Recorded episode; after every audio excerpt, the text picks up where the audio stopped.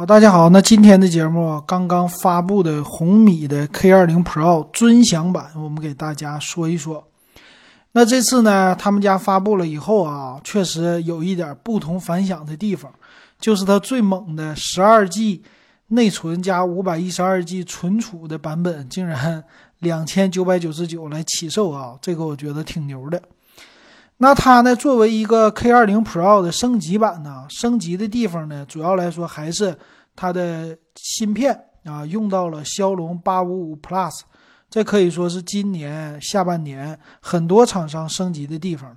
那另外一个呢，就是它的大内存了，把十二 G 的内存呢，在二九九九的价位作为普及，而且这次很有意思的八 G 内存版。和五百一十二 G 存储的版本啊，这个版本也有，啊，可以说除了一百二十八 G 的选择，就是五百一十二个 G 了啊。这一个这个售价呢，很多人都是能接受的，而且呢，给这么大的一个存储啊，让人挺心动的啊。这确实能看出来，他玩的花样和别人家不同啊，这个挺有意思的。另外剩下的呢，就是机身上有一些不同的设计。那机身上这次啊叫，呃，这叫机甲配色啊，就整个的后边的纹理啊又多了一款黑色的这种的叫机甲的啊纹理哈，照着游戏手机就更像了啊，这一点上来说不错的哈。还有呢叫双 Turbo，叫什么静力超群呐，反正就是一些呃降低卡顿呐，游戏的算是提高的啊这么的一个技术了啊，这个没什么说的。哎，中间插一下，如果喜欢我的节目，可以加我的微信 w e b 幺五三啊，咱们三块钱入电子数码点评的群。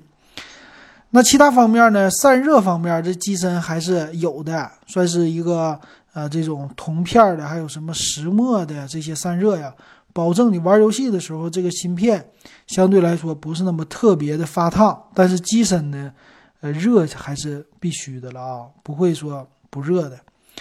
那配的是四千毫安的电池，而且配的是二十七瓦的一个充电器。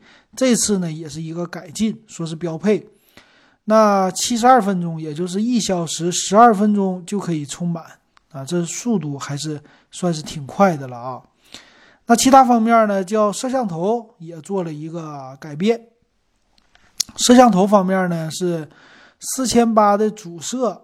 还有八百万长焦，一千三百万的超广角，啊，这个方面现在来说也不是特别特别的牛，但是啊，就算是够用的了啊。超级夜景模式啊，这些都有。前置呢，两千万像素的一个呃摄像头啊，这方面，其他呢可玩性的东西和之前就没什么区别了。比如说运动跟拍呀，呃，九百六十帧的一个动画啊，视频的效果啊。还有什么瘦身呐、美颜呐，这些没啥了。然后前置摄像头两千万像素呢是升降的，和之前也都是一样。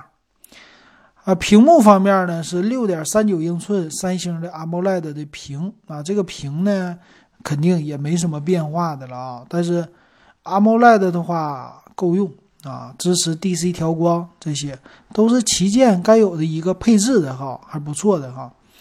然后屏下指纹解锁啊也有。啊，这次的杯盖呢多了一个叫机甲的杯盖，还有呢 NFC 的功能依然都支持，双频的 GPS 也都是支持的，依然呢保留了3.5毫米的耳机接口，用的 Type C 的数据线这些都有。啊，说是有专门的高通的 WCD 9340的独立音频芯片啊，解码就更好了。那咱们来看它的详细的参数啊。详细参数方面呢，处理器升级到最新的骁龙八五五 Plus 了。那 Turbo 技术都支持，屏幕呢支持叫彩色 AOD 息屏显示，还有深色的模式啊，这个挺多的。那机身呢，采用的是内存呢 LPDDR4X 的呃双通道内存，八 G 和十二 G 两种选择。存储呢，一百二十八 G 和五百一十二 G 的选择，所以呢，肯定的，五百一十二 G 了，它不支持 TF 卡了，对吧？这个支持不了了。那屏幕方面呢，二三四零乘一零八零啊，三星的 AMOLED 屏幕啊，这屏幕还是养眼的呗，够用。那这个拍照呢，没有追求什么六千四百万了啊，后置的拍照呢就四千八百万主摄，再加上两个刚才咱们说过的啊，这个属于超广角啊，还有一个长焦。那这个呢，其实现在来说，千元机啊，最近发布的那些都可以跟它拼一拼了啊，所以这个拍照也不能说是特别猛的一个主打了哈。前置两千万像素弹出的啊，也是不错的了吧？那光圈呢？f 二点二，支持一零八零 P 的拍摄。那拥有的叫第七代屏幕指纹识别啊，这个支付啊什么的都支持。然后四千毫安的电池也是够用的。那蓝牙五点零的啊，全网通五点零的一个技术啊，蓝牙五点零双频的 WiFi 这些都有。呃，其他方面呢？什么小米的，因为有 NFC 嘛，支持小米的公交、米配、小米门卡这些都有啊，支付场景多一些。厚度呢，八点八毫米，重量一百九十一克，这些都没有什么变化。双频 GPS 啊，啊这些都有。那再来看售价啊，其实售价这次来说是最大的一个啊与众不同的地方了。就是你现在最高配的版本，十二 G 内存加五幺二 G 的存储，领了券以后只要两千九百九十九，那和呢八加五幺二的版本是一样的售价哈。然后八加一二八的入门级的是两千六百九十九啊，这个价位来说都不特别高啊，我觉得都是可以接受的吧啊。那 K 二零 Pro 呢，咱们对比一下啊，原来的。K 二零 Pro 呢，就是两千两百九十九起，是六加一二八的；那八加一二八呢是二四九九，八加二五六的是二六九九。那可以说再往高的就没有了啊，都留给 K 二零 Pro 的尊享版了。所以现在呢，就变成这样的了啊。如果你喜欢啊大的五幺二 G 存储的，那就是直接上尊享版。花一个二六二九九九就可以买到了哈，那二六九九的这个版本呢，反而有一点，虽然是入门的，但是因为差了三百块钱，差了四个 G 的内存和，呃，这是五百一十二减一二八，三百多个，三百八十四吧，差这么多的内存啊和存储，那差三百块钱，那肯定闭着眼睛都是买最高配了。那十二个 G 内存也是充满想象啊，应该两年不卡了吧，对吧？存储呢，五百一十二 G 也够用，直接都秒杀笔记本电脑了。买一个最新的 iMac，iMac 那可是一万多块钱呢，那很多人也就买个二五六 G 的固态，五幺二 G 还得加个八百一千的，你这可倒好啊，直接给你花三千块钱上到最高配。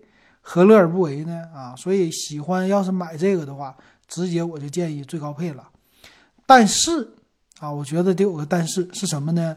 这骁龙八五五 Plus 啊，它到底能用多久？能坚持多久？那马上到年底了嘛，双十一也到了，这个东西会不会再降价呢？我觉得尊享版呢，刚开始给你让两百，到双双十一也差不多就这个价了啊。但是呢？到了年底或者明年一月份的时候，这个八五五 Plus 会不会升级？再升级出来一个版本？如果再升级出来一个版本呢？现在的这个就稍微有一点尴尬。我也觉得啊，这个八五 Plus 到底它为什么下半年出来？搞的这些手机啊，你说想升个大级吧，还升不了，只能升个小的啊，在里边搞一圈最后这个厂商也是很无奈的，是吧？啊，可能是为了多卖，但是你这么升级频繁的升啊，对于一些买了之前机器的用户，还是觉得挺不爽的吧？啊，有吐槽的点，所以我觉得这次的尊享版呢，我会稍微观望一下。如果是刚需的人啊，就是说我正好缺个手机，那我建议直接上这个了。反正明年旗舰出来，他家也差不多，也就是二九九九或者三幺九九这个售价。那能升级的地方，也就是摄像头六千四百万像素，屏幕上稍微会搞一搞，前置摄像头可能会拿掉啊，这是我的一个想法哈。行，那今天呢就给大家说到这儿，感谢大家的收听。